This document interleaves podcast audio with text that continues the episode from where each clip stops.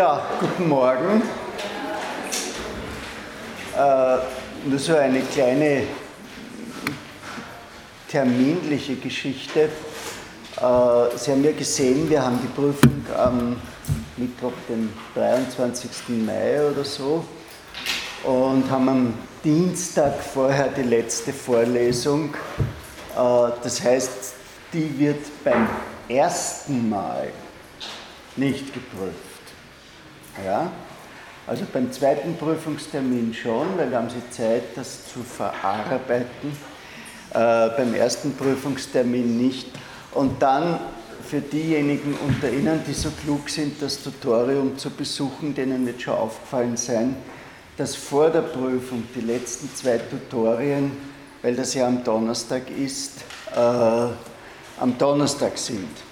Das heißt, dass das Tutorium sozusagen für, sagt man nicht, umsonst ist, weil es nicht stattfindet. Äh, wir arbeiten an einer Lösung, damit wir einen, zu einem anderen Termin einen Hörsaal bekommen, damit das Tutorium doch stattfinden kann. Ne?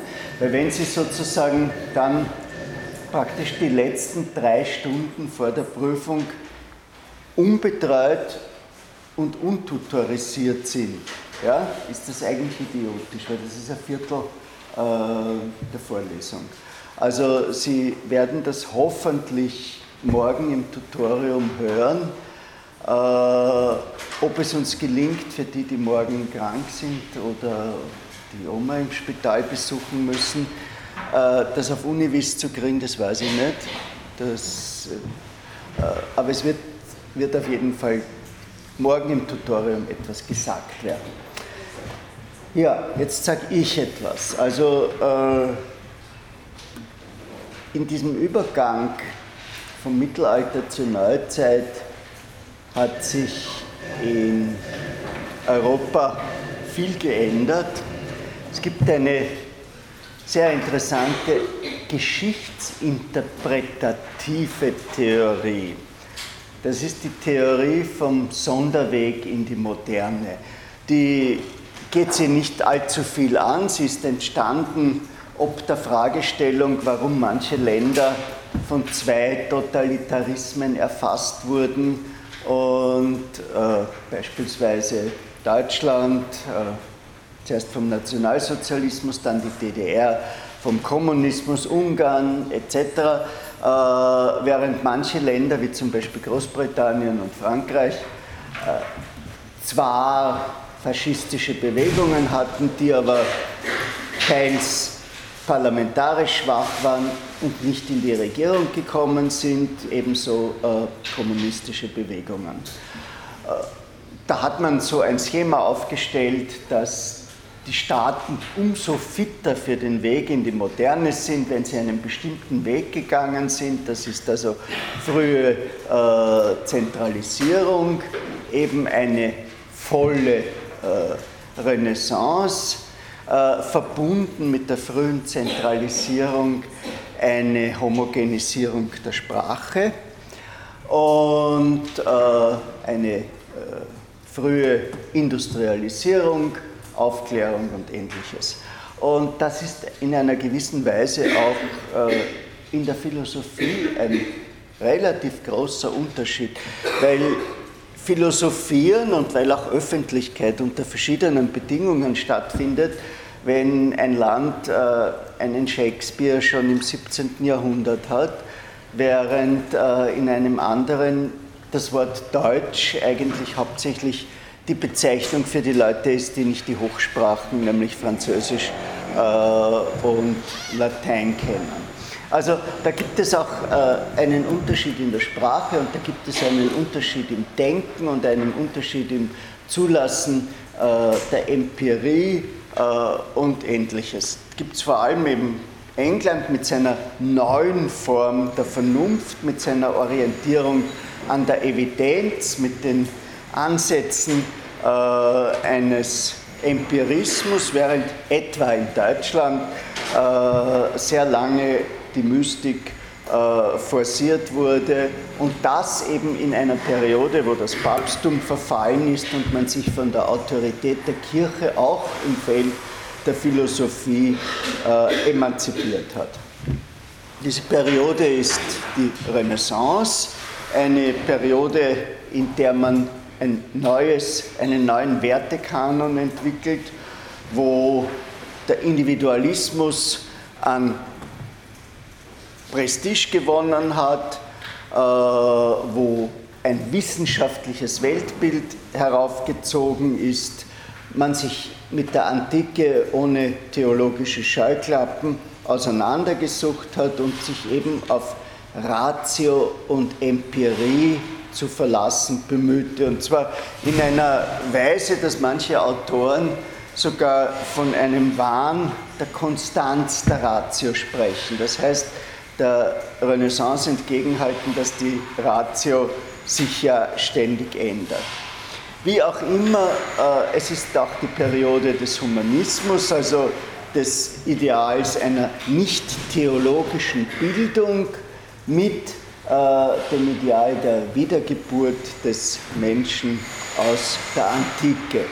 Und in diesem Klima ereignet sich auch gleichzeitig äh, die Renaissance äh, und mit ihr eine Spaltung Europas in einen protestantischen und in einen katholischen Teil, die am Ende politisiert wird und in den Dreißigjährigen Krieg mündet, der vor allem die deutschsprachigen Gebiete besonders schwer trifft, sodass sich die über 100 Jahre einfach aus der historischen und äh, intellektuellen Entwicklung herausschießen.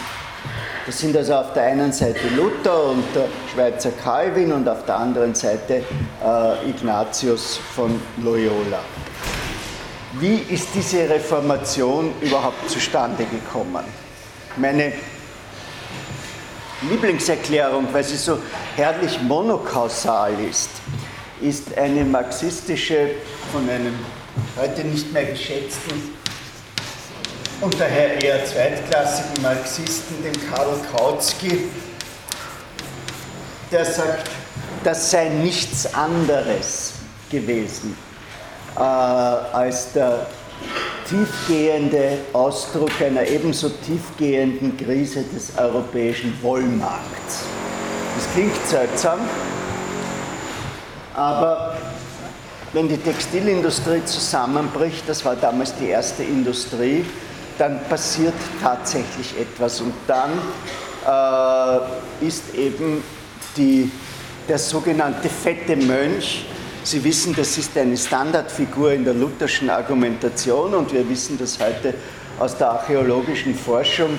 Äh, die Kerle haben wirklich ganz abgenutzte äh, Rückgratknochen, weil sie so viel Gewicht mit sich herumgeschleppt haben, was darauf zurückzuführen war, dass die Steuerleistung darin bestanden hat, dass man den Grundherrn beköstigen musste und weil man nie genau wusste, wann der kam, wurde ständig groß aufgekocht und die Mönche haben das äh, gegessen.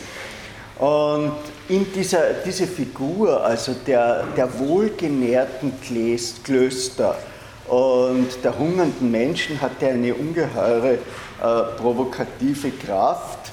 Und da ist eben das entstanden, vor allem in der kalvinistischen Richtung des Protestantismus, was der deutsche Soziologe Max Weber die protestantische Ethik nennt. Können Sie sich erinnern, wie steht denn das Christentum zum Erwerbsleben? Ja. Ähm, die Einstellung ist erlaubt zum Beispiel. Ja. Ist anerkannt. Ja. Und im Protestantismus ändert sich das dann und es wird eher auf, auf Leistung mhm.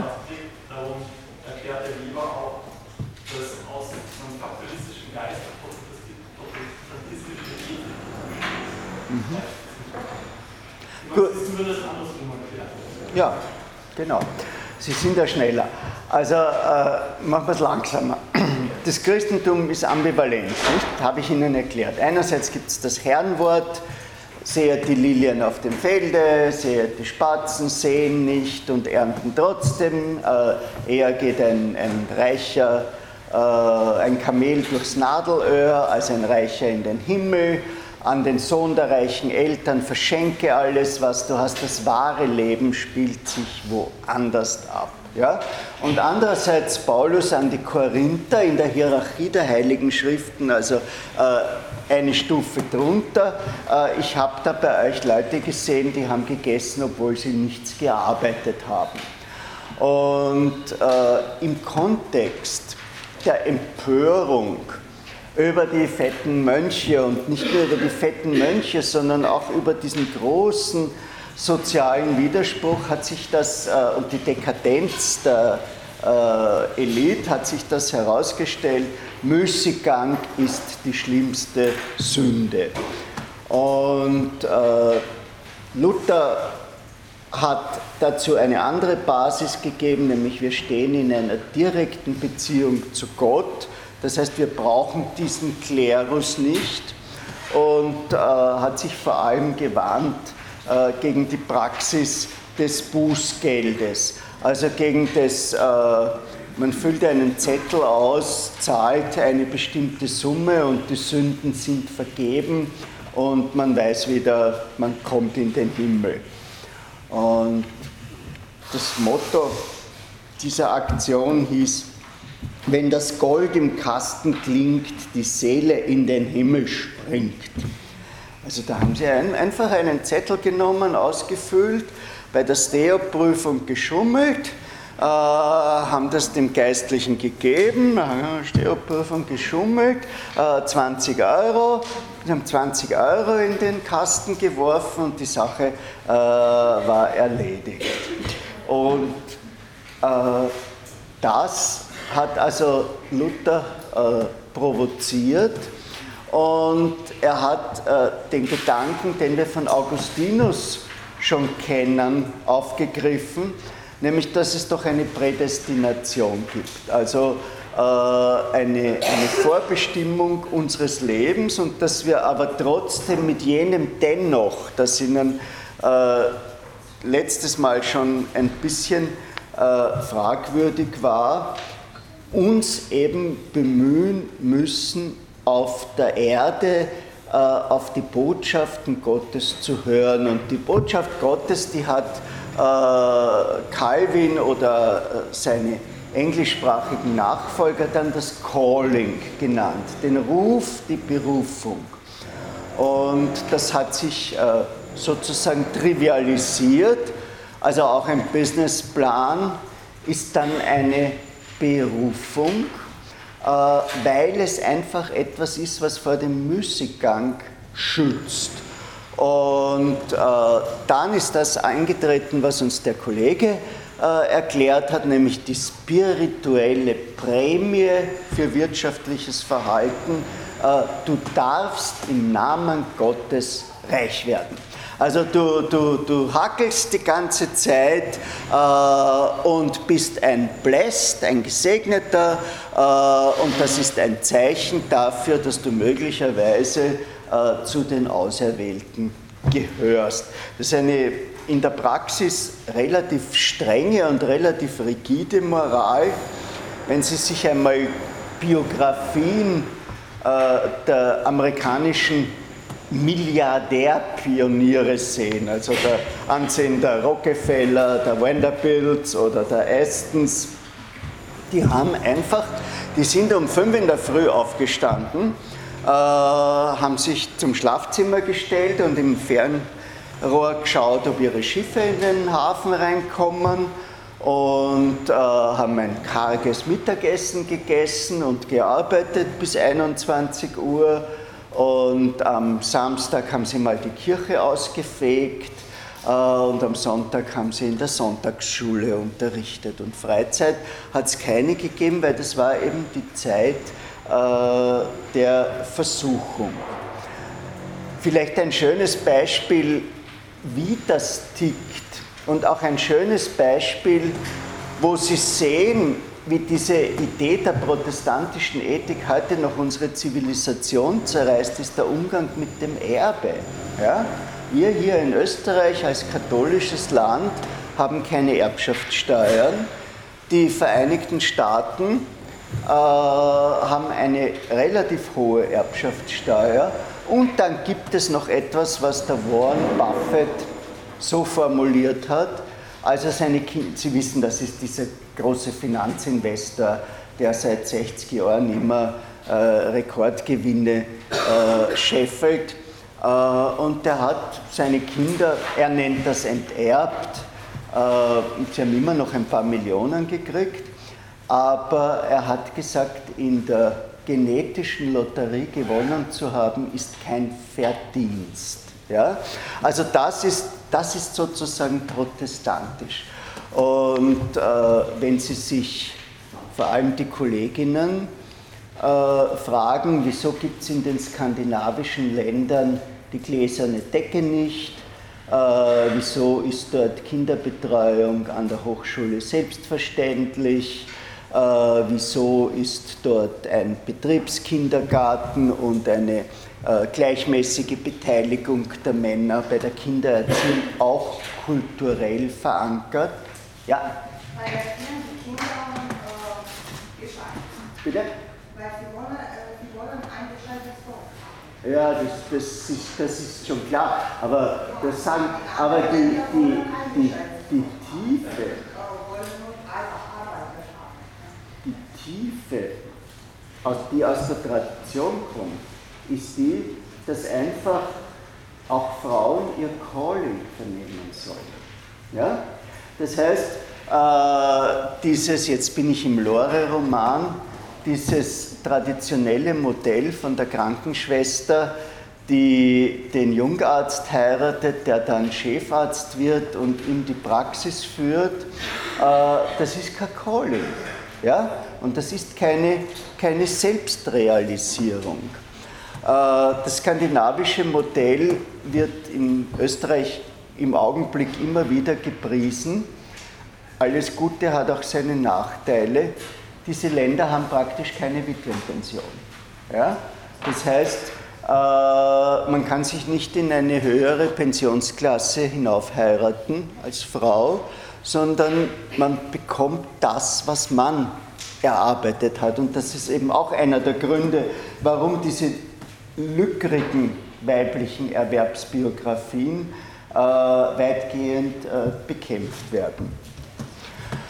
Ja, zu Martin Luther. Persönlich war das ein problematischer Mensch. Der deutsche Psychoanalytiker Erik Homer Eriksson hat eine Biografie über ihn geschrieben, die ihn als einen Neurotiker schildert, der aus einer pubertären Krise nicht herausgekommen ist. Politisch war er gar nicht so fortschrittlich. Im äh, Bauernkrieg hat er sich gegen die gegen ihre Grundherren rebellierenden und verhungernden Bauern gestellt. Und er spielt auch äh, vor allem mit seiner Schrift von denen Juden und ihren Lügen eine sehr große Rolle in der Geschichte äh, des modernen Antisemitismus. An sich hat er keine philosophische Bedeutung, aber er hat eben einfach ein Klima geschaffen, in dem von jetzt an philosophiert wird. Also äh, sein erstes Projekt war eine Synthese zwischen Aristoteles und der Mystik. Äh, dann hat er sich gegen Aristoteles gewarnt, weil er entdeckt hat, dass dessen Philosophie äh, den Papst stärkt äh, und hat sich auch gegen die Vernunft gewandt als eine Buhlin des Teufels. Luther war bereit, jeden Fürsten zu akzeptieren, sofern der nur ein Protestant war. Parallel zu ihm hat sich die erste tatsächliche Staats- und Rechtsphilosophie entwickelt. Und ich möchte heute mit Ihnen zunächst einmal über einen Italiener sprechen. Italien ist eher ein Sonderwegstaat, also ein, ein Staat, der sehr, sehr, sehr, sehr spät zentralisiert wurde. Äh, ein Staat, der lange Zeit entweder Beute fremder Gelüste war oder von Condottieres war. Das sind ja in moderner Sprache Warlords. Die Inhaber äh, von Privatarmeen, die das dann regiert haben, wo man wirklich kommerzielle, wie heute, äh, wenn man eine Firma wie Blackwater organisiert, einen kommerziellen Staatsstreich durchführen konnte. Und äh, der Machiavelli, über den ich jetzt sprechen werde, äh, war der erste, der über diese Fragen technisch gesprochen hat und ein Effizienzideal thematisiert hat, das aber noch nicht äh, kapitalistisch ist. Man kauft sich einfach die besten Spezialisten. Das ist ein erstaunliches Politikverständnis, das stark auf Nutzen orientiert ist. Äh, man geht von dem aus, was Hobbes später den Bellum Omnium contra omnes, den Krieg aller gegen aller nennen wird und äh, sieht äh, in der Politik zunächst einmal eine technische Frage. Also dieser Machiavelli, damit ich das fixiere, 1469 bis 1527, kommt aus Florenz. Das war damals die italienische Zentralstadt, äh, hat als junger Mensch den Mönch Savonarola erlebt, der so eine, äh, gleich, eine religiös inspirierte Gleichheitsrevolution durchgeführt hat und als Ketzer verbrannt wurde. Das hat er analysiert. Äh, lebt in einer Zeit, in der das Gleichgewicht der fünf Hauptmächte Italiens total durchbrochen ist. Äh, es multiple Invasionen gibt und dazu diese Plage des aus Fernsehserien bekannten Cesare Borgia und seines Clans, den er übrigens auch studiert hat. Äh, Machiavellis Position war die, darauf vielleicht noch öfter zurückkommen, wie kann man Italien einigen und äh, ist, äh, sollte das nicht unter der äh, florentinischen Führung geschehen. Er war ein Antipapist, äh, ein Vertreter der Trennung von Kirche und Staat. Die römische Kirche, das war seine These, behindert die Einigung Italiens und tatsächlich ist der Vatikan ja heute noch ein selbstständiger äh, Staat. Und er erkennt, das finde ich ganz interessant, dass die Söldnerheere ein untaugliches Instrument sind. Das ist eine ganz frühe Erkenntnis, dass eine Armee eine höhere Legitimation hat, wenn sie auf allgemeiner Wehrpflicht basiert und wenn die Leute sich sozusagen für ihr Territorium einsetzen. Also die Idee des Volksheers, mit dem die Französische Revolution und Napoleon in kurzer Zeit halb Europa äh, erobert haben. Es gibt ja heute noch Fortsetzungen von Söldnern, wo? Ja. Blackwater, okay, ja. Privatisierte Söldner, ja. Staatliche Söldner, ja. Fremdenlegion, ja dann Schweizer Garde. Auch, auch. Dann gibt es natürlich noch den, den im Augenblick seine 15 Minuten Berühmtheit habenden Koni mit seinen Kindersoldaten. Äh, YouTube gesehen? Gut.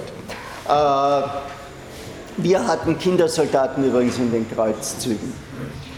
Der Machiavelli argumentiert aber nicht wie dieses YouTube-Video gegen den Koni humanistisch, sondern einfach nach der Funktion.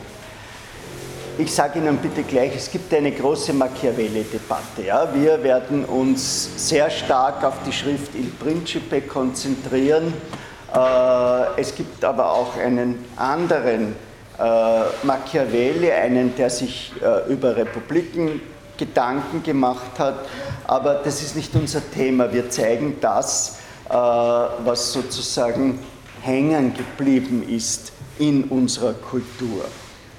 Also dieses Der Fürst, Il Principe,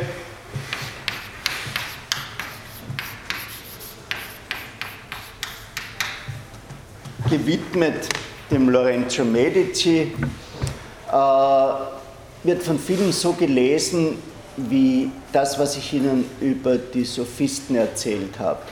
Also als eine politische Theorie, die in der Selbsterhaltung und Machtsteigerung des Staates das höchste Ziel sieht. Manche versuchen auch, das umzubiegen und es als eine Satire zu lesen.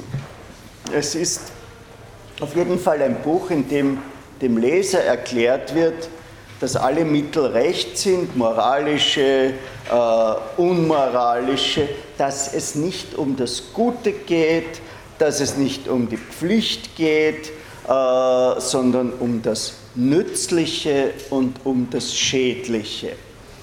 Machiavelli argumentiert historisch und mit vielen Beispielen äh, und psychologisch, äh, sieht die Sache von der Elite her, ja, das ist wirklich eine wichtige Distinktion, wenn Sie sich so, so Raster anlegen über das, was ich versuche Ihnen zu erklären, dann überlegen Sie sich auch, denkt einer von oben oder denkt einer von unten.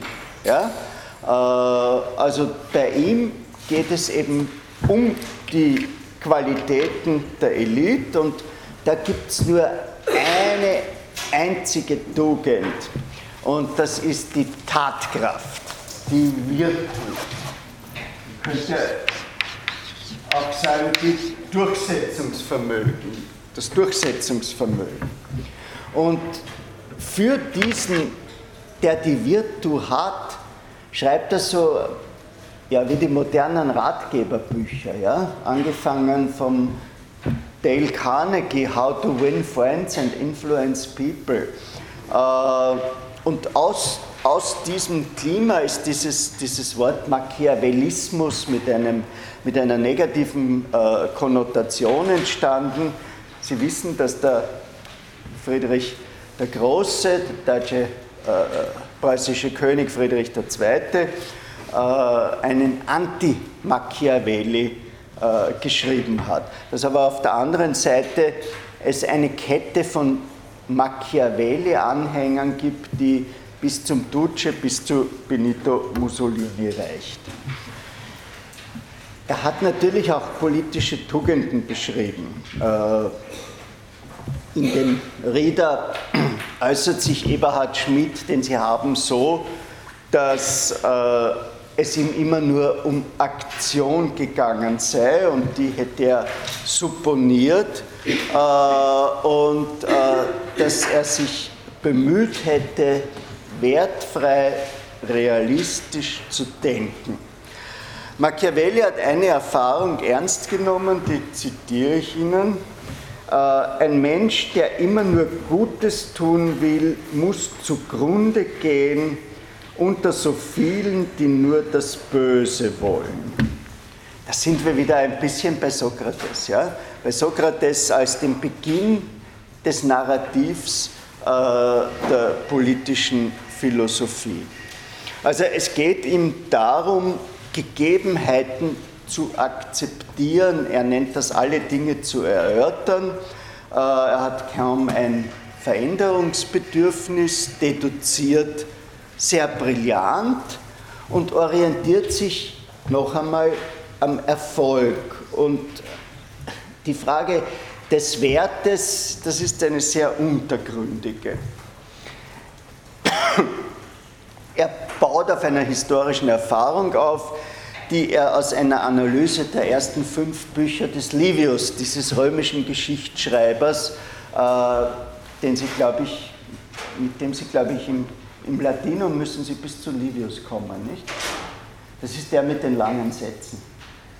Äh, also aus dem Livius leitet er die These äh, vom vom Gesetz der Erhaltung der Staaten ab. Staaten sind entweder Republiken oder Fürstentümer. Geschichte ist ein ständiger Kreislauf von Ordnung, Kraft, Müßiggang, Unordnung, Zerrüttung und dann wieder Rückkehr zur Kraft und Ordnung. Ja, also das ist etwas, äh, was bis hinauf ins 20. Jahrhundert immer wieder diskutiert wird. Bei Oswald Spengler im Untergang des Abendlandes, in einer gewissen Weise auch äh, bei Huntington äh, in, in, seinem, in seinem Buch über den Clash of Civilizations, wo dann sozusagen die Gefahr besteht, dass die westliche Zivilisation untergeht und dafür etwas äh, Neues äh, entsteht. Und aus diesen Kämpfen entsteht dann entweder Alleinherrschaft, und das ist das Thema des Prinzipiell, wie entsteht das, oder Freiheit, und das ist die Republik, über die sich in den Diskursi äh, auseinandergesetzt hat, oder eben das Chaos, das ihn erstens nicht interessiert und das er zweitens vermeiden will. Das ist wichtig für seine Haltung. Machiavellis Sympathien, das muss man schon mit Nachdruck sagen, weil wenn Sie nur einen Blick in den Principe werfen, dann wird es unter Umständen schrecken, gehört eigentlich den freiheitlich organisierten Republiken. Also die sind der Ort der Gleichheit. Aber äh, wo Ungleichheit herrscht, wird sich eben die Monarchie durchsetzen, sonst ist diese Herrschaft instabil. Und Stabilität ist auch etwas, äh, was ihn interessiert. Er untermauert das mit interessanten Überlegungen zur Gewaltenteilung, also zur Trennung zwischen der exekutiven, der legislativen und der judikativen Gewalt, also der Unabhängigkeit vom Parlament, Verwaltung äh, und Gerichten, wobei es Balance-Systeme äh, zwischen denen gibt. Das ist ein zentraler Gedanke der Moderne, dass man sich das institutionell ausmacht. Also das sind nicht die Philosophenkönige des Platon, sondern das sind eben schon Institutionen. Äh, der Klassiker, den wir noch behandeln werden, zu dieser Frage ist Montesquieu.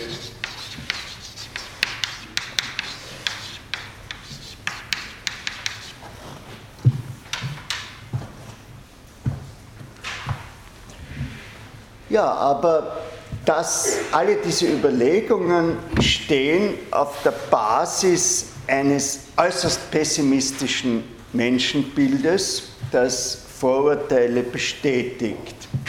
Machiavelli geht davon aus, dass wir konstant egozentrisch, wankelmütig und undankbar sind. Das zitiere ich. Von den Menschen lässt sich nur Schlechtes erwarten, wenn sie nicht zum Guten gezwungen werden. Sie sind misstrauisch, ehrgeizig, maßlos, gierig, ehrvergessen, treulos, verführbar. Ja, warum sagen wir das?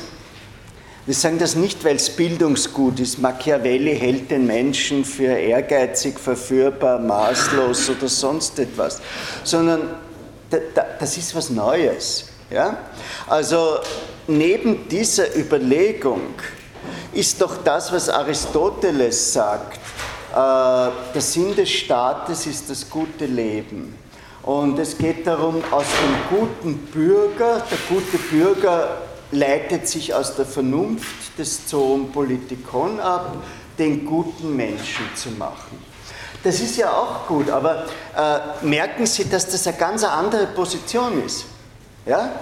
Also äh, da sitzt einer, der systematisiert und zwar in einer beiläufigen Weise und wie Sie das jetzt bei mir gehört haben mit, mit Adjektiven, mit Eigenschaftswörtern, der systematisiert einmal, was so unter uns los ist und unter welchen anthropologischen Rahmenbedingungen wir Politik machen.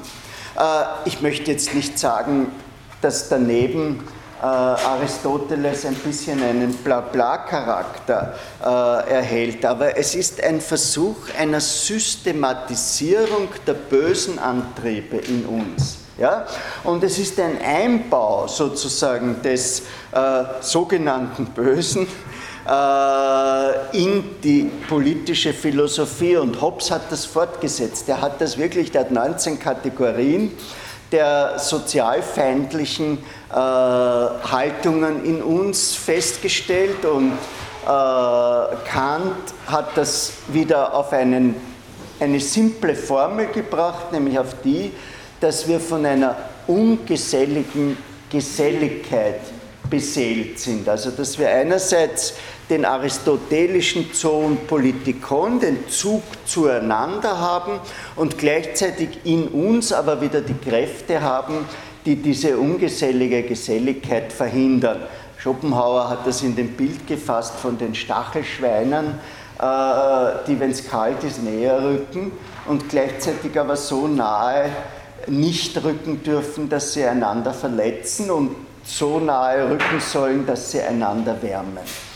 Äh, das, das, ist, das, ist fast, das ist fast eine Essayfrage. Wie geht die politische Philosophie mit dem sogenannten Bösen um? Ja? Ignoriert sie es? Äh, nimmt sie es bloß zur Kenntnis? Ernennt sie die Politik zur Kraft, es zu bekämpfen? Arbeitet sie damit? wo ist der Mensch von Haus aus gut in Anführungszeichen, wo ist der Böse, wo ist der Erziehungsbedürftig, wo geht man über den Umweg, dass man sagt, der Mensch ist ein Produkt seiner Umstände, also muss man die Umstände ändern, dann äh, werden die Leute besser. Und wo gibt es diese Zweiteilung? Durch die Determination, wie bei Augustinus, wie im frühen Protestantismus, äh, man kann eh nichts machen im Grunde, weil es determiniert ist. Also wenn Sie das jetzt so ein bisschen im Kopf addieren, denke ich, das sind so ungefähr fünf grundsätzliche Annahmen und die sind in einer verschiedenen Weise kombinierbar und auf die werden Sie immer wieder äh, stoßen. Also der Machiavelli registriert eine konstante Mischung aus guten und bösen Menschen äh, und die läuft parallel zum Aufstieg und zum Untergang der Reiche. Und deswegen äh, ist in diesem Prozess die Stabilität vorzuziehen und dann folgt die Freiheit, dann folgt interessanterweise die Gottesfurcht die Waffentüchtigkeit und der Ruhm. Und erhalten wird ein Staat durch die Kräfte, die ihn gegründet haben. Das ist eine interessante Annahme. Äh, legen wir das um aufs Moderne, dann ist der Staat nicht reformierbar. Also legen wir Machiavelli auf die Vereinigten Staaten um, dann sagt er, die sind durch die Energie und den Gleichheitswunsch und den Glückswunsch der Gründerväter entstanden. Und wenn diese Kräfte erlahmt sind, dann wird das untergehen. Ja? Also machiavellistisch gedacht haben die Vereinigten Staaten eine schlechte Prognose. Weil keiner, der beispielsweise äh, laufenden, im Präsidentschaftskandidatenwettrennen laufenden, eben diese Kräfte äh, der Gründer äh, repräsentiert. Im Fürstentum, also dem Il Principe,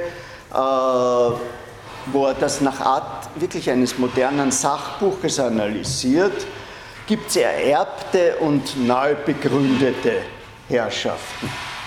Und äh, die Frage ist eben, wie sie erhalten und begründet werden. Das Erstere, das Erhalten, kann man mit Routine und mit dem Bauen auf der menschlichen Trägheit verwaltungsmäßig erledigen. Das Zweite interessiert ihn. Und da ist die zentrale Figur die Eroberungssucht des Fürsten, also äh, eines besonderen psychologischen Typus der Menschennatur, wir würden sagen eines Alpha-Männchens, äh, das sich einfach durchsetzen will. Und das hat ihn äh, berühmt gemacht. Der Fürst ist von Haus aus ein solcher oder er ist, das, er ist eben keiner. Und der Machiavelli zeigt ihm als eine Art Berater, wie er sich verwirklichen kann. Er hat aber auch einen Subtext. Äh, er zeigt uns nämlich, wie wir diese Usurpatoren äh, erkennen können und wie man sie verhindert. Also wenn er zum Beispiel äh, ein Kapitel über die Kunst der politischen Schmeichelei schreibt, dann äh, lernen wir, wie man Schmeichler bewertet und dann lernen wir, dass die Schmeichler äh, uns anfüttern wollen oder sonstiges. Dem aufstrebenden Fürsten ist nichts verboten. Äh, einfach deswegen, weil er auch sein Leben riskiert. Das heißt, fehlt es ihm nochmals an Energie, an Virtu, an Tatkraft, an konsequenten Durchsetzungswillen, dann stirbt er, dann scheitert er. Ansonsten darf er lügen, äh, darf äh, betrügen, darf töten, soll das sogar. Und da gibt es ein ganz kleines subtextuelles äh, moralisches Argument bei Machiavelli, das oft übersehen wird, das aber nicht uninteressant ist. Er sagt uns, diese Zeiten des Kampfes um die Herrschaft, wo so zehn potenzielle Fürsten gegeneinander antreten, ist eine grausame, gewalttätige Zeit. Also geht es darum, den, der wirklich den Durchsetzungswillen hat, zu erklären, wie er sich durchsetzt, wie er die anderen Neuen möglichst schnell umbringt, ausschaltet, exiliert oder sonst etwas, weil damit verkürzt sich die grausame Zeit. Ja? Also äh, absurderweise hat dieses immoralistische Buch eine kleine moralische Komponente, nämlich diesen Zustand, den der amerikanische Historiker Daniel Goldhagen Wars denn War nennt, nämlich den Bürgerkrieg, äh, zu verkürzen. Wer moralisch ist, das sagt er uns ganz klar, der soll sich der Politik enthalten. Wobei man eben nicht vergessen darf, das war eine extrem grausame Zeit, eine Zeit, wo man immer wieder in etwas reingekommen ist, das ist Machiavelli äh, auch passiert. Äh, aber gleichzeitig hat er auch nicht so eine positive Beziehung zur Moral. In einer Vorwegnahme Nietzsches äh, erklärt er uns, dass die christliche Moral uns geschwächt hat. Ja, also nochmals, es gibt vier Wege, diese Herrschaft zu erlangen, eigenes Verdienst, Glück, Verbrechen oder die Gunst der Mitbürger. Und die kriegt man äh, durch eine von Glück begleitete Schlauheit.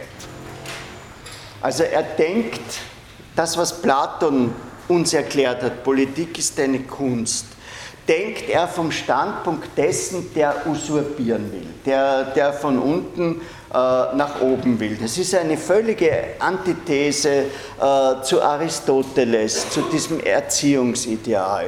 Äh, es ist eine Antithese zu Dante, zu den Sünden, die man begehen kann, zu den Höllenkreisen. Im Fürst gibt es keine unterirdische Strafe für den politischen Mörder. Also der Brutus, der ja sozusagen ein gescheiterter Fürst ist, ja, äh, der wird bei Machiavelli nicht in der Hölle landen. Der verliert sein Leben äh, und Auspunkt und ein anderer kommt, der Augustus. Und Machiavelli fragt sich, äh, warum hat da Augustus gewonnen, ne, weil er zum Beispiel rhetorisch, wie wir aus der berühmten Grabrede äh, für Julius Caesar wissen, äh, einfach der Bessere war. Nicht? Diese, diese Rede, wo er sagt, wo er den Caesar zuerst lobt, was nicht opportun im Augenblick ist, und dann sagt, doch Brutus sagt, dass er voll Machtgier war, und Brutus ist ein ehrenwerter Mann, berühmte berühmte Figur äh, und damit gewinnt er die Leute und hetzt sie äh, gegen den äh, Brutus auf. Also das ist, das ist eine, eine andere Art mit den Brutis umzugehen ja, als bei Dante. Da, da, da, sitzen sie nicht in irgendeinem Höllenkreis, weil sie äh, ein göttliches Gebot verletzen, sondern da werden sie einfach zerstört und äh, verhasst sind Machiavelli nicht die Sünder, sondern, sondern die Schlaffis. Also äh, diejenigen ohne, ohne Energie. Äh, er preist nicht das gute Handeln, sondern er preist das Dynamische. Also äh, es geht nicht um den, der sagt, es muss äh, gespart werden, aber gleichzeitig muss Wachstum, damit Wohlstand generiert wird und die soziale Gerechtigkeit, sondern er preist den, der die Krise löst. Ja, das ist, das ist sein äh, Punkt. Also wir sollten einmal da vielleicht innehalten und uns fragen, und zwar nicht nur hier, sondern auch für Sie später, äh, welche Requirements dafür, dass man zur politischen Elite gehört und dass man eben der König wird oder der Fürst, wir bisher gehört haben. Nicht? Ich meine, äh, ich denke, wenn Sie nur so kurz zurückschweifen, dann fallen Ihnen doch drei Typen ein. Diese Philosophenkönige bei Plato mit ihrer ungeheuer langen äh, Erziehung und diese von Gott bestimmten weil es diese Pyramide gibt und der Kaiser ist Gott am nächsten, äh, diese äh, feudalen Herrscher und hier einfach diese äh, starken äh, Schlauen, ja, die sich der soldatischen äh, und der staatsmännischen Tugend bedienen und die gute Feldherren sind und die auch äh, ökonomisch äh, gut kalkulieren können äh, und für die Machiavelli einfach einen Kodex der Grausamkeit, Heuchelei, Betrug und Mord entwickelt. Also nehmen wir nur den Principe, ja? Äh, Adolf Hitler war sicherlich paranoid oder was auch immer. Aber die Vernichtung der SA aufgrund des sogenannten Röhmputsches, also die Vernichtung der Leute, die da auf einmal quasi linke Parolen ihm entgegengesetzt haben. Die Revolution muss weitergehen, die nationale Revolution die ist machiavellistisch gerechtfertigt. Also dieses, dass sich der da selber im Ledermantel mit 200 Begleitern äh, auf LKWs setzt, wie es uns die Historiker erzählen, und dass da die ganze SA-Führung äh, in einer Nacht äh, ausgerottet wird, äh, das, ist, das folgt den Ratschlägen äh, des Machiavelli. Also entweder schmeichelt deinen Gegnern, äh, oder bring sie um. Aber lass dir ja nicht einfallen, einen Gegner zu würgen und ihn dann wieder loszulassen. Das kennen Sie ja aus den amerikanischen Filmen, äh, dass so in den letzten zehn Minuten der Gute hat den Bösen eh schon fast umgebracht und dann passiert ihm immer noch irgendetwas und der Böse steht wieder auf und dann kommt der Final Showdown. Ja? Äh, in den Filmen gewinnt äh, der Gute trotzdem, aber er setzt sich noch ein zweites Mal der Gefahr aus. Machiavelli ist einer im Principe, äh, der keine Gefangenen macht. Er hat für seinen Fürsten ein schönes Bild entwickelt, der muss Fuchs und Löwe sein. Äh, kann mir jemand erklären, wofür das steht? Ja. Ja. Fuchs ist listig, ja, und was noch? Hm? Mhm. Naja, was, was hat jemand von Ihnen schon einmal einen Hühnerstall gesehen, wenn die Fuchsmutter für ihre Jungen zwei Händeln geholt hat? Naja, damit die Hühner nicht schreien, metzelt ihnen die 32 Hühner ab. Ja, selbst gesehen. Äh, und zwar, und zwar in, in fünf Minuten oder sonst etwas. Ja? Also bis der Bauer das hört äh, und mit dem Gewehr kommt, ist die schon wieder weg und hat, wie gesagt, nur zwei Händeln mitgenommen, aber alle sind tot. Also äh, der, Fuchs, der Fuchs ist listig, ja? der Fuchs ist aber auch gewalttätig. Äh, der Fuchs baut sich diesen ungeheuren Bau mit den verschiedenen Eingängen. Äh, wenn wir schon beim Parlamentarischen Untersuchungsausschuss sind, ist ein Jäger oder eine Jägerin unter Ihnen. Naja, da gibt es auch richtige Sackgassen in den Fuchsbauten. Ja? Also der, der, der, der Fuchs buddelt sich rein, hinterlässt seine Duftspuren für die Hunde und dann hört er auf. Und die Hunde gehen rein und dann ist es aus. Und für die Hunde ist es ja relativ schwierig, im Rückwärtsgang wieder rauszukommen. Äh, also der Fuchs ist schon, ist schon eine, eine Figur. Ja? Äh, schlau, das ist richtig, äh, aber auch entschlossen, brutal. Jetzt, was ist das Image des Löwen? Dichtung Goethe, Reinecke Fuchs, alte Klassikerausgaben, Illustrationen von Kaulbach, stark, würdig, repräsentativ, einen Schein, einen Schein von Gerechtigkeit ausstrahlend, durchsetzungsfähig. Ja? Also äh, der Fuchs schafft es nur für sich. Und der Löwe, einfach als König der Tiere, äh, braucht auch ein bisschen die anderen, die ihm zuarbeiten. Also dieses, dieses Bild von, von Fuchs und Löwe, äh, das, ist schon, äh, das ist schon eine relativ äh, starke Metapher. Äh, als Fuchs und auch als Löwe soll der Fürst im Übrigen auch religiös tun, soll heucheln, soll den guten Menschen spielen, er soll ein Meister der Verstellung und Schlauheit sein. Ja? Und das ist ja auch bei Goethe der Reinecke Fuchs, nicht? Der goethische Reinecke Fuchs redet sich ja immer raus und tut so, äh, als ob er unschuldig wäre an den Übeln, die sich im Wald abspielen. Aber bei Machiavelli gibt es immer die große Rechtfertigung, es geht um Italien. Also es geht um die Erlösung von der Fremdherrschaft und daher endet das Buch mit dem Appell an die Medici, Italien von den Barbaren, das sind die Franzosen, die Spanier und ihrer stinkenden Herrschaft äh, zu befreien. Also da tritt etwas auf, was wir noch öfter sehen, nämlich die Bereitschaft zur zeitweiligen Dispension äh, hehrer, hehrer Grundsätze.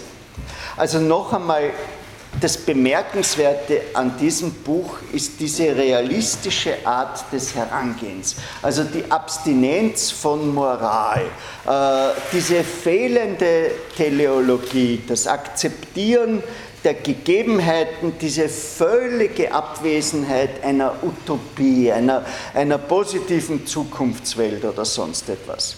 Politik ist einfach ein Feindverhältnis. In dieser äh, Beziehung ist da ein Vorläufer des zeitweilig nationalsozialistischen Rechtstheoretikers und äh, Rechtsphilosophen Karl Schmidt. Äh, auch die Republik ist kein Idealstaat, sondern es ist ein persönlicher Dezisionismus seine persönliche Entscheidung, dass er sie vorzieht. Aber er gibt für die Republik keine normative oder pragmatische Begründung. Auch das wird ihn unterscheiden, zum Beispiel von Kant. Nicht? Kant sagt, Republiken sind friedlicher äh, als Fürstentümer, weil die Bürger müssen das über ihre äh, Steuern zahlen. Äh, wo war er positiv? Ja, sicher in der nationalen Unabhängigkeit, in der Sicherheit und in der wohldurchdachten Verfassung. Aber es steht das immer unter dem A priori, dass es sinnlos ist, ein gutes Ziel mit untauglichen Mitteln zu verfolgen. Also wenn, wenn klar ist, es gibt keine Transaktionssteuer auf europäischem Niveau, dann ist das eigentlich bei Machiavelli fast schon ein Verbrechen, sich trotzdem dafür einzusetzen. Mit Machiavelli eröffnet sich, das werden Sie im, im Tutorium ein bisschen besprechen, weil das ist eine wichtige Frage, äh, diese Unterscheidung in den Gesinnungs- und den Verantwortungsethiker. Das ist auch eine Unterscheidung von Max Weber. Kann das jemand ganz kurz skizzieren, der das schon gehört hat? Der Gesinnungsethiker ist einem Ideal verpflichtet. Ja? Aus, Punkt, Nachhaltigkeit, soziale Gerechtigkeit und das ziehe ich jetzt durch. Und der Verantwortungsethiker ist den jeweiligen Folgen, die möglicherweise ganz anders aussehen, als die Gesinnung äh, sie prophezeit. Also der Gesinnungsethiker agiert nach Überzeugung im politischen Bereich und der Verantwortungsethiker stellt auch die Überzeugung in Frage und beide können scheitern. Ja? Die Kommunisten im Kampf gegen Hitler waren Gesinnungsethiker.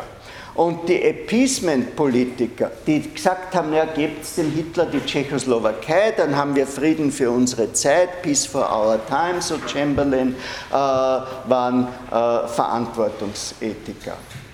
Und da äh, setzt Machiavelli sein Gefühl für die Evidenz der Macht entgegen und dafür, dass die Macht letztendlich ein Image das auch moralisch wirkt, kreiert. Und das ist das, was dann bei Marx etwa, so heißt das, Geschichte aus der Perspektive der Sieger geschrieben wird. Aber das ist nicht die ganze Renaissance. Ja? Die, wir haben gleichzeitig äh, eine Fülle äh, von politischen Utopien in jener Zeit. Äh, was ist denn eine Utopie? Und ist der Wortgebrauch, den wir im Alltag haben, gerechtfertigt? Was heißt ein U-Topos?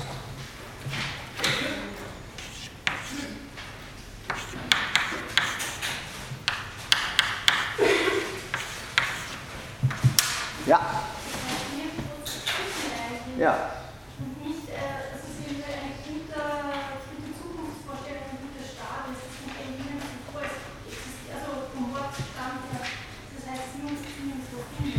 Ist ein Nichtort. Ja, ja. Also die, die berühmte äh, Wohnung am Stephansplatz mit direktem Meerzugang in der Nähe des Waldes äh, ist ein Utopos. Ja? Ein Ort, den es nicht gibt. Deswegen äh, ist manches an unserem Sprachgebrauch äh, wenn also, wenn also äh, jemand äh, sagt, ich weiß nicht, die die, die, die freie Beziehung ist eine Utopie. Ja, meine Güte, na, es gibt Swingerclubs, wo Ehepaare hingehen. Ich weiß nicht, ob diese Ehen lang halten, aber es gibt's. Das ist keine Utopie, das ist ein Topos, der da ist. Der Utopos ist der Ort, der wirklich nicht da ist. Ja? Und das heißt, das ist die Beschreibung eines politischen Systems, das nicht existiert. Und es gibt zwei verschiedene Deutungen dafür, warum das gemacht wird.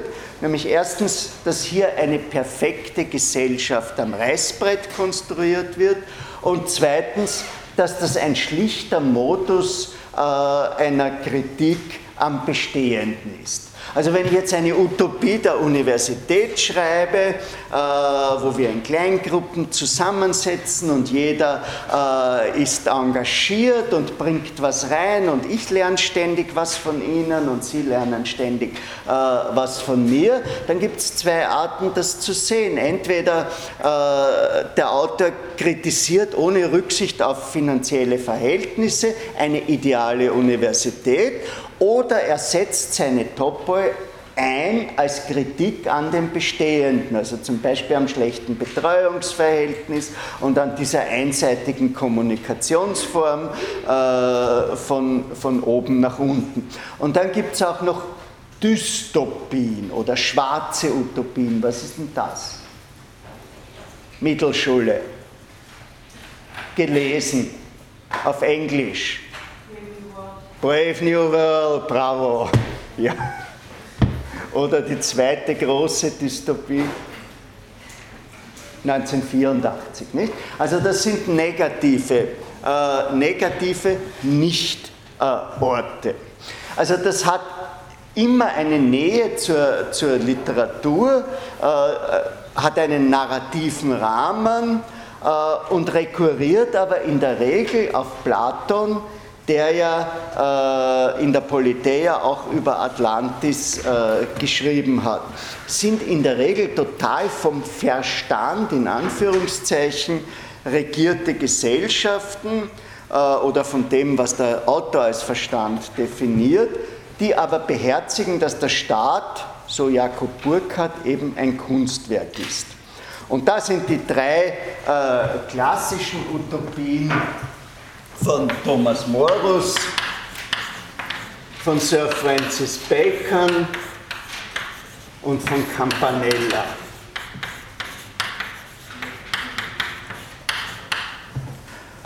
Äh, sie sind meistens Eigentums-, Konsum- und Müßiggangsfeindlich.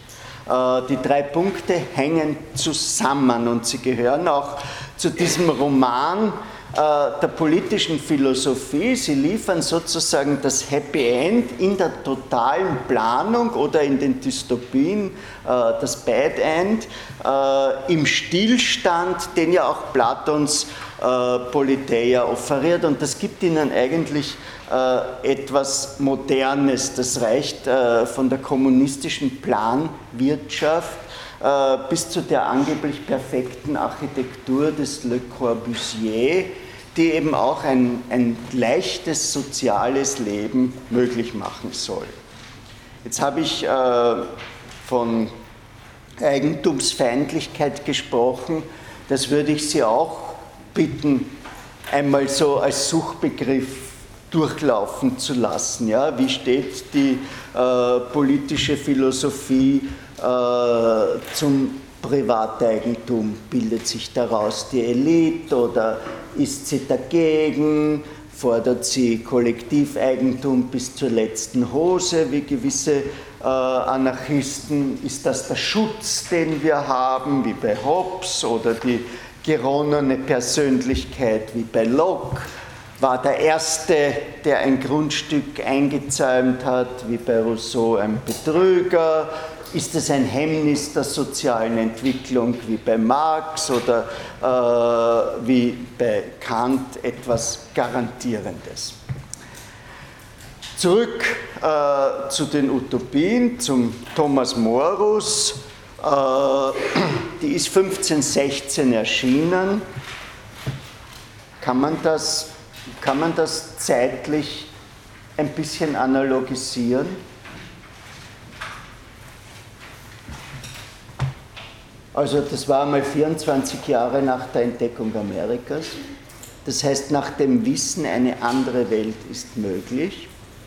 Äh, das war drei Jahre nach dem Principe, nach dem äh, Es kommt nur darauf an, sich durchzusetzen. Und das war ein Jahr vor dem Thesenanschlag Luthers, also vor dem Beginn äh, der Reformation ist das, was wir jetzt hören, wie das der deutsche Philosoph Ernst Bloch sagt, die Treibkraft des Politischen, also ist das Politische immer auf der Suche nach dem Utopos, nach dem äh, nicht realisierten, oder ist das eben äh, etwas äh, Totalitäres? Das Buch ist an ein neues Publikum adressiert, äh, an ein Publikum, das sich Bücher leisten kann. Das ist eine große Veränderung. Äh, es gibt eben äh, den Buchdruck, es gibt auf einmal buchstäblich Millionen von Büchern in Europa. Und man kann sich die Frage stellen, ob nicht jeder Medienwechsel von der primitiven Tätowierung über die Handschrift, den Buchdruck bis zu Presse, Film und Internet der politischen Philosophie einfach neue äh, Dimensionen erschließt, neue Kriterien der Partizipationsfähigkeit, neue Kriterien der Selbstverständlichkeit äh, und ähnliches. Unser Autor ist 1478 geboren. Thomas Morus gehört zur weltlichen Intelligenz, war ein Humanist und war als Intellektueller einer von denen, die man noch im Mittelalter marginalisiert hat. Es geht ihm trotz seines Humanismus auch um eine Erneuerung des Christentums. Das ist äh, absehbar an seiner Biografie bis 1505, also bis 27, will er in ein Kloster eintreten und das lässt er sich dann ausreden. Er wird Jurist, Anwalt und äh, opponiert gegen die Steuern, die der Heinrich VII verhängt hat. Hm. Steuern. Das ist äh, im Subtext der politischen Philosophie einfach eine zentrale Frage. Ja? Äh, ich habe Ihnen schon zitiert, den Tom Paine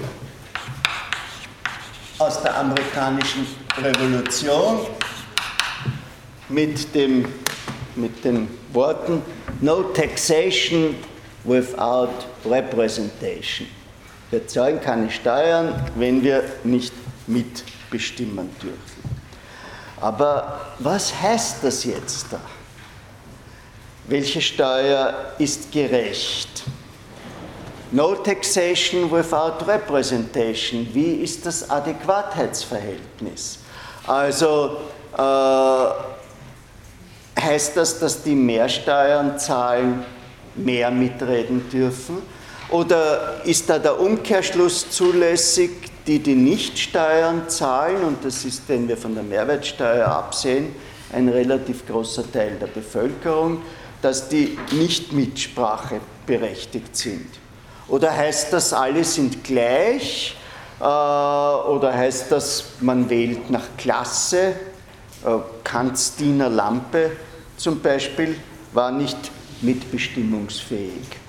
Äh, und das hat aber Kant in seinen Vorstellungen über den Übergang von einer universellen Republik zu etwas Demokratieähnlichen gar nicht gestört. Der Ausschluss der Weiber, der Diener äh, und gewisser Produzierender. Also der Morus war ein erfolgreicher Beamter, war ein Parlamentsmitglied, war zunächst ein Günstling des Heinrich VIII. Das ist der Frauenköpfer mit den acht Gattinnen. Äh, ein Gesandter Londons. Äh, auf einer Reise nach Flandern ist Utopia entstanden, in einer engen Beziehung übrigens zu dem Humanisten Erasmus von Rotterdam. Kennt den wer? Ja, wie heißt das Buch? Lob der Torheit, genau. Haben Sie es schon mal in der Hand gehabt? Also, das hat eine Widmung und einen Untertitel und das heißt Encomion Morie. Das heißt, das Buch ist äh, an den Thomas Morus äh, adressiert. Und dann wird er Berater des Königs und äh, ab 1529 ist er Lordkanzler, ein entschiedener Gegner der Reformation, die vom Kontinent kommt. Äh, und dann überträgt sich der König Heinrich VIII. in einer sogenannten Suprematsakte die Oberhoheit über die Kirche. Die, also der König steht unmittelbar unter Gott. Die Kirche ist nicht mehr dazwischen und daraufhin legt der Thomas Morus sein Kanzleramt nieder, unterzeichnet den Eid nicht, landet im Tower, wird 1535 hingerichtet nach der Manier der damaligen Zeit stecken sie seinen Kopf auf der London Bridge, bis er von den Vögeln skelettiert ist und dafür wird er 1935 heilig gesprochen. Und diese Utopia ist eben ein Reisebericht. Das war ein sehr populäres literarisches Genre in diesen folgenden 200 Jahren. Äh, ein Gefährte des Amerigo Vespucci,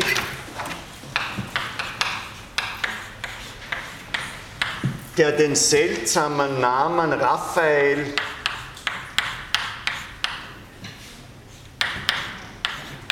Hyklodei. Also ich weiß nicht, wie viele Leute da schon gerätselt haben, was das, was das heißt. Ja?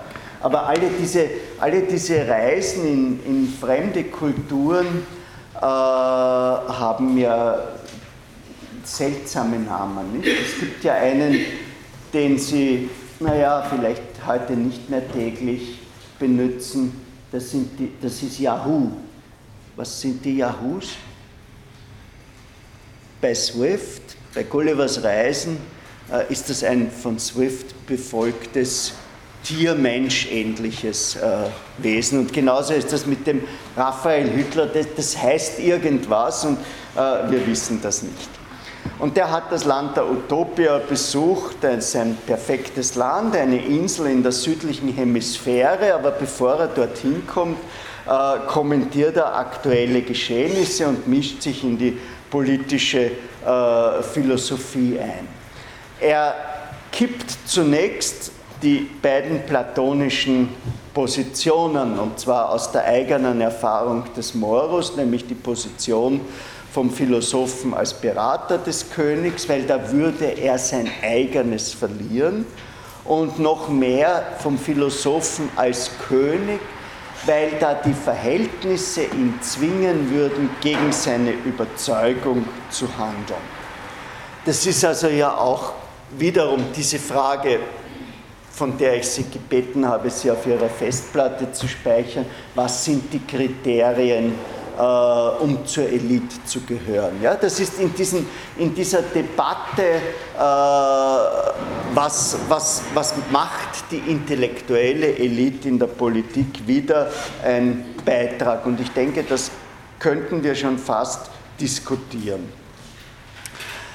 Er kritisiert auf jeden Fall die bestehenden feudalen Verhältnisse von einem bürgerlich urbanen Gesichtspunkt, wobei er aber gleichzeitig das Bürgerliche im Namen von Vernunft und Menschlichkeit überschreitet. Das ist eben genau das, was dann der Friedrich Engels später die Entwicklung des Sozialismus von der Utopie, vom Nichtort zur äh, Wissenschaft genannt hat. Das Urbane hat ja eine eigene Wertskala, die heute gegenüber dem Ruralen verschwunden ist, die damals aber noch äh, sehr, äh, sehr stark war. Und er äh, gibt im ersten Teil eine vernichtende Kritik der soziopolitischen Verhältnisse Englands und auch Europas. Und die konzentriert sich auf das Rechtsinstitut des Privatrechts. Also nicht auf Sünde, nicht auf böse Eigenschaften, nicht auf Führungsfehler, sondern es ist eine dichterische Erzählung mit einer scharfen Kritik der Ausbeutung der unteren Klassen. Und der Ausgangspunkt ist der, dass man die Diebe hängt. Also wie bei Sokrates, es ist jemand ums Leben gekommen und jetzt wird äh, versucht zu reflektieren, wie kann man das ausschalten. Das ist nicht unbedingt unmenschlich, bei Morus, interessanterweise, sondern es ist ungerecht und unvernünftig. Und die Argumente, die er beibringt, die konzentrieren sich auf, äh, wer sind diese Diebe und was sind ihre Motive. Also er führt sie uns vor, entweder als Ex-Soldaten, weil die Armee aufgelöst wurde, diese Privatarmee, die als solche noch brauchbar wären, oder als Adelspersonal, äh, William Hogarth, der berühmte moralistische englische Stecher, das Leben eines Wüstlings, der verspielt und versyphilisiert sein Vermögen und wie er dann im Armenhaus und dann im Irrenhaus sitzt, ist sein ganzes Personal äh, eben äh, ohne einen Job und dann werden sie Diebe, werden gehängt und der Morus sagt, äh, da können sie doch nichts dafür. Oder sie sind äh, Opfer der Luxuskleidung. Das klingt komisch, aber da sind wir wieder bei der Bekleidungsindustrie, äh, die für, für die Bekleidung hat man Schafwolle gebraucht und hat einfach riesige Agrarflächen stillgelegt und sie in Futterwiesen für die Sklaven äh, verwandt.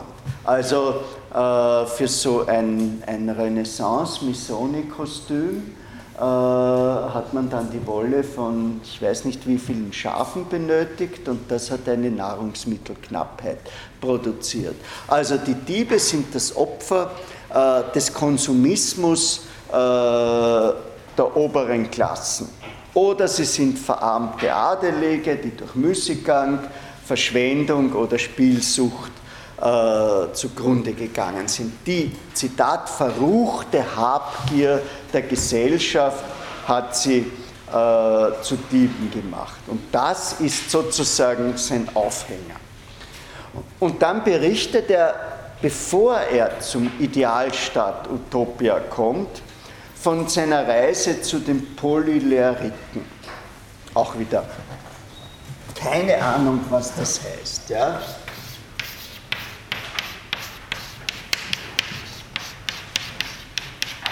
Also Polys heißt viele, äh, aber Leros äh, steht in meinem Stohwasser nicht drinnen. Wenn Sie sich spezialisieren auf einen dieser Philosophen, dann müssen Sie das alles äh, in Ihrer Diplomarbeit äh, erklären und verstehen. Also er reist zu den Polyleriten und dort werden die Diebe nicht gehängt, sondern sie werden versklavt. Sie müssen Zwangsarbeiten, sie tragen eine spezielle Kleidung, also eine symbolische Bestrafung. Das war übrigens auch ein Konzept in der Französischen Revolution von Robespierre äh, überführte Diebe sollen eine schwarze Kleidung tragen. Ja? Also das, das, das Konzept der Einkerkerung ist ein relativ spätes. Äh, wir haben lange experimentiert äh, mit dem, das Delikt bringt dir Schande und die Strafe spielt sich auf der narzisstischen Ebene ab. Ich weiß nicht, äh, war jemand schon in Athen und hat sich auf der Akropolis die Karyatiden angesehen? Das sind Damen mit einem langen, wallenden Gewand. Das heißt, diesen Dachsockel tragen keine Herkules-Atlas-Figuren und es tragen auch keine nackten Frauen, sondern es tragen bekleidete Frauen. Und diese Frauen, ja, die sind aus Karias. Und die Karianer waren irgendein blöder Stamm, der sich mit Athen angehängt hat und äh, die hat man alle gefangen genommen und versklavt. Und diese lange Bekleidung ist die Bekleidung einer Ehefrau. Äh, und dadurch, dass die als Ehefrauen da so öffentlich dargestellt wurden, ja, nicht als irgendwelche attische Pin-ups, äh, die das nackt oder ein bisschen bedeckt tragen, sondern als Ehefrauen, damit sollte die Schande die die Provinz oder der Stamm Karyas über sich gebracht hat, dadurch, dass es gegen Athen gekämpft hat, auf ewig, und das sieht man ja heute noch, wie uns die Kollegin bestätigt hat, äh, auf ewig sichtbar sein. Also äh, es gibt eben auch das Konzept der Strafe am Selbstwertgefühl und äh, der Morus äh, lässt das hier äh, gibt dem hier den Vorzug. Tod gibt es erst, wenn einer versucht abzuhauen. Es wird ihnen aber allen ein Stück vom Ohr abgeschnitten, damit sie kenntlich sind. Ich würde gerne, ja.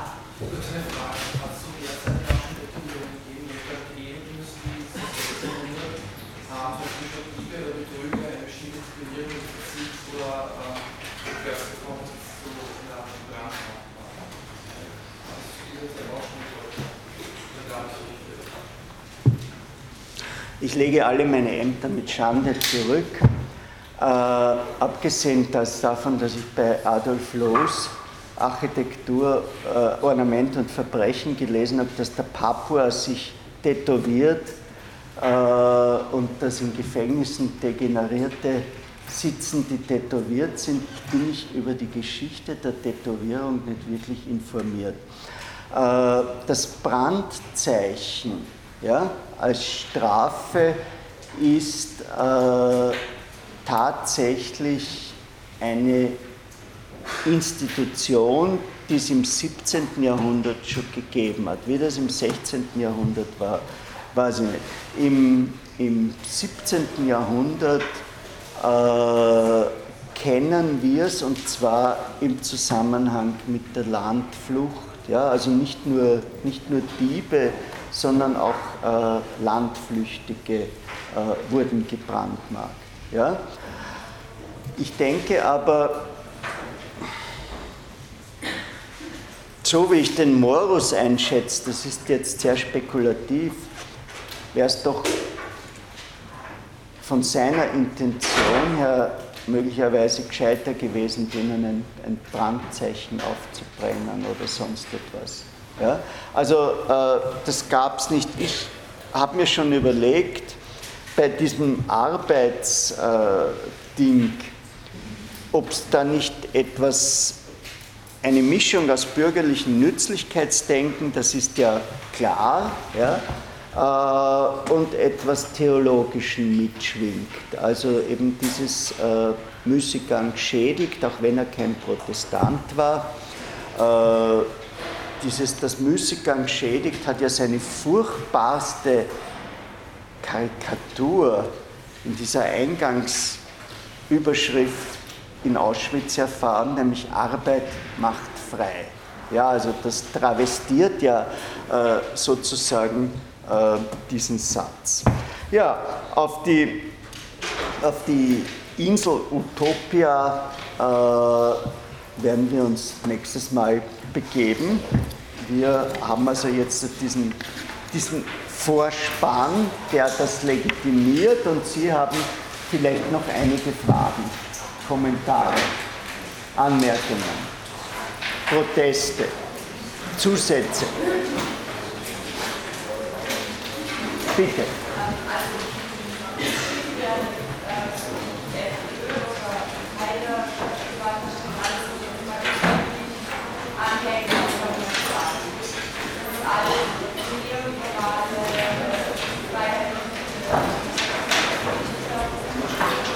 Ja, das muss nicht sein. Erstens würde den Haider nicht mit Neoliberalismus in Zusammenhang bringen, aber äh, eben die Anhängerschaft Kunst der Täuschung ist bei Machiavelli für jeden Politiker notwendig. Ja? Also das ist keine Figur, sondern auch das kauft für die Presse, also kauft für Inserate, ist etwas, äh, was aus dem Arsenal des Machiavelli ist. Es gibt im Übrigen eine, eine Ausgabe von Machiavelli, die heißt Machiavelli für Manager. Und das ist eine ganze Reihe.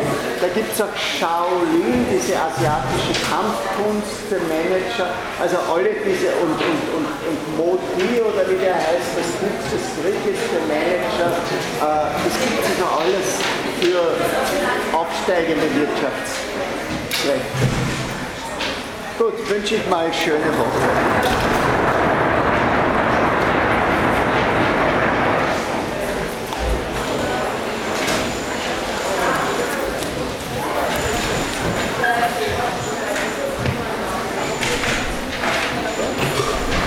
Neue Tasche?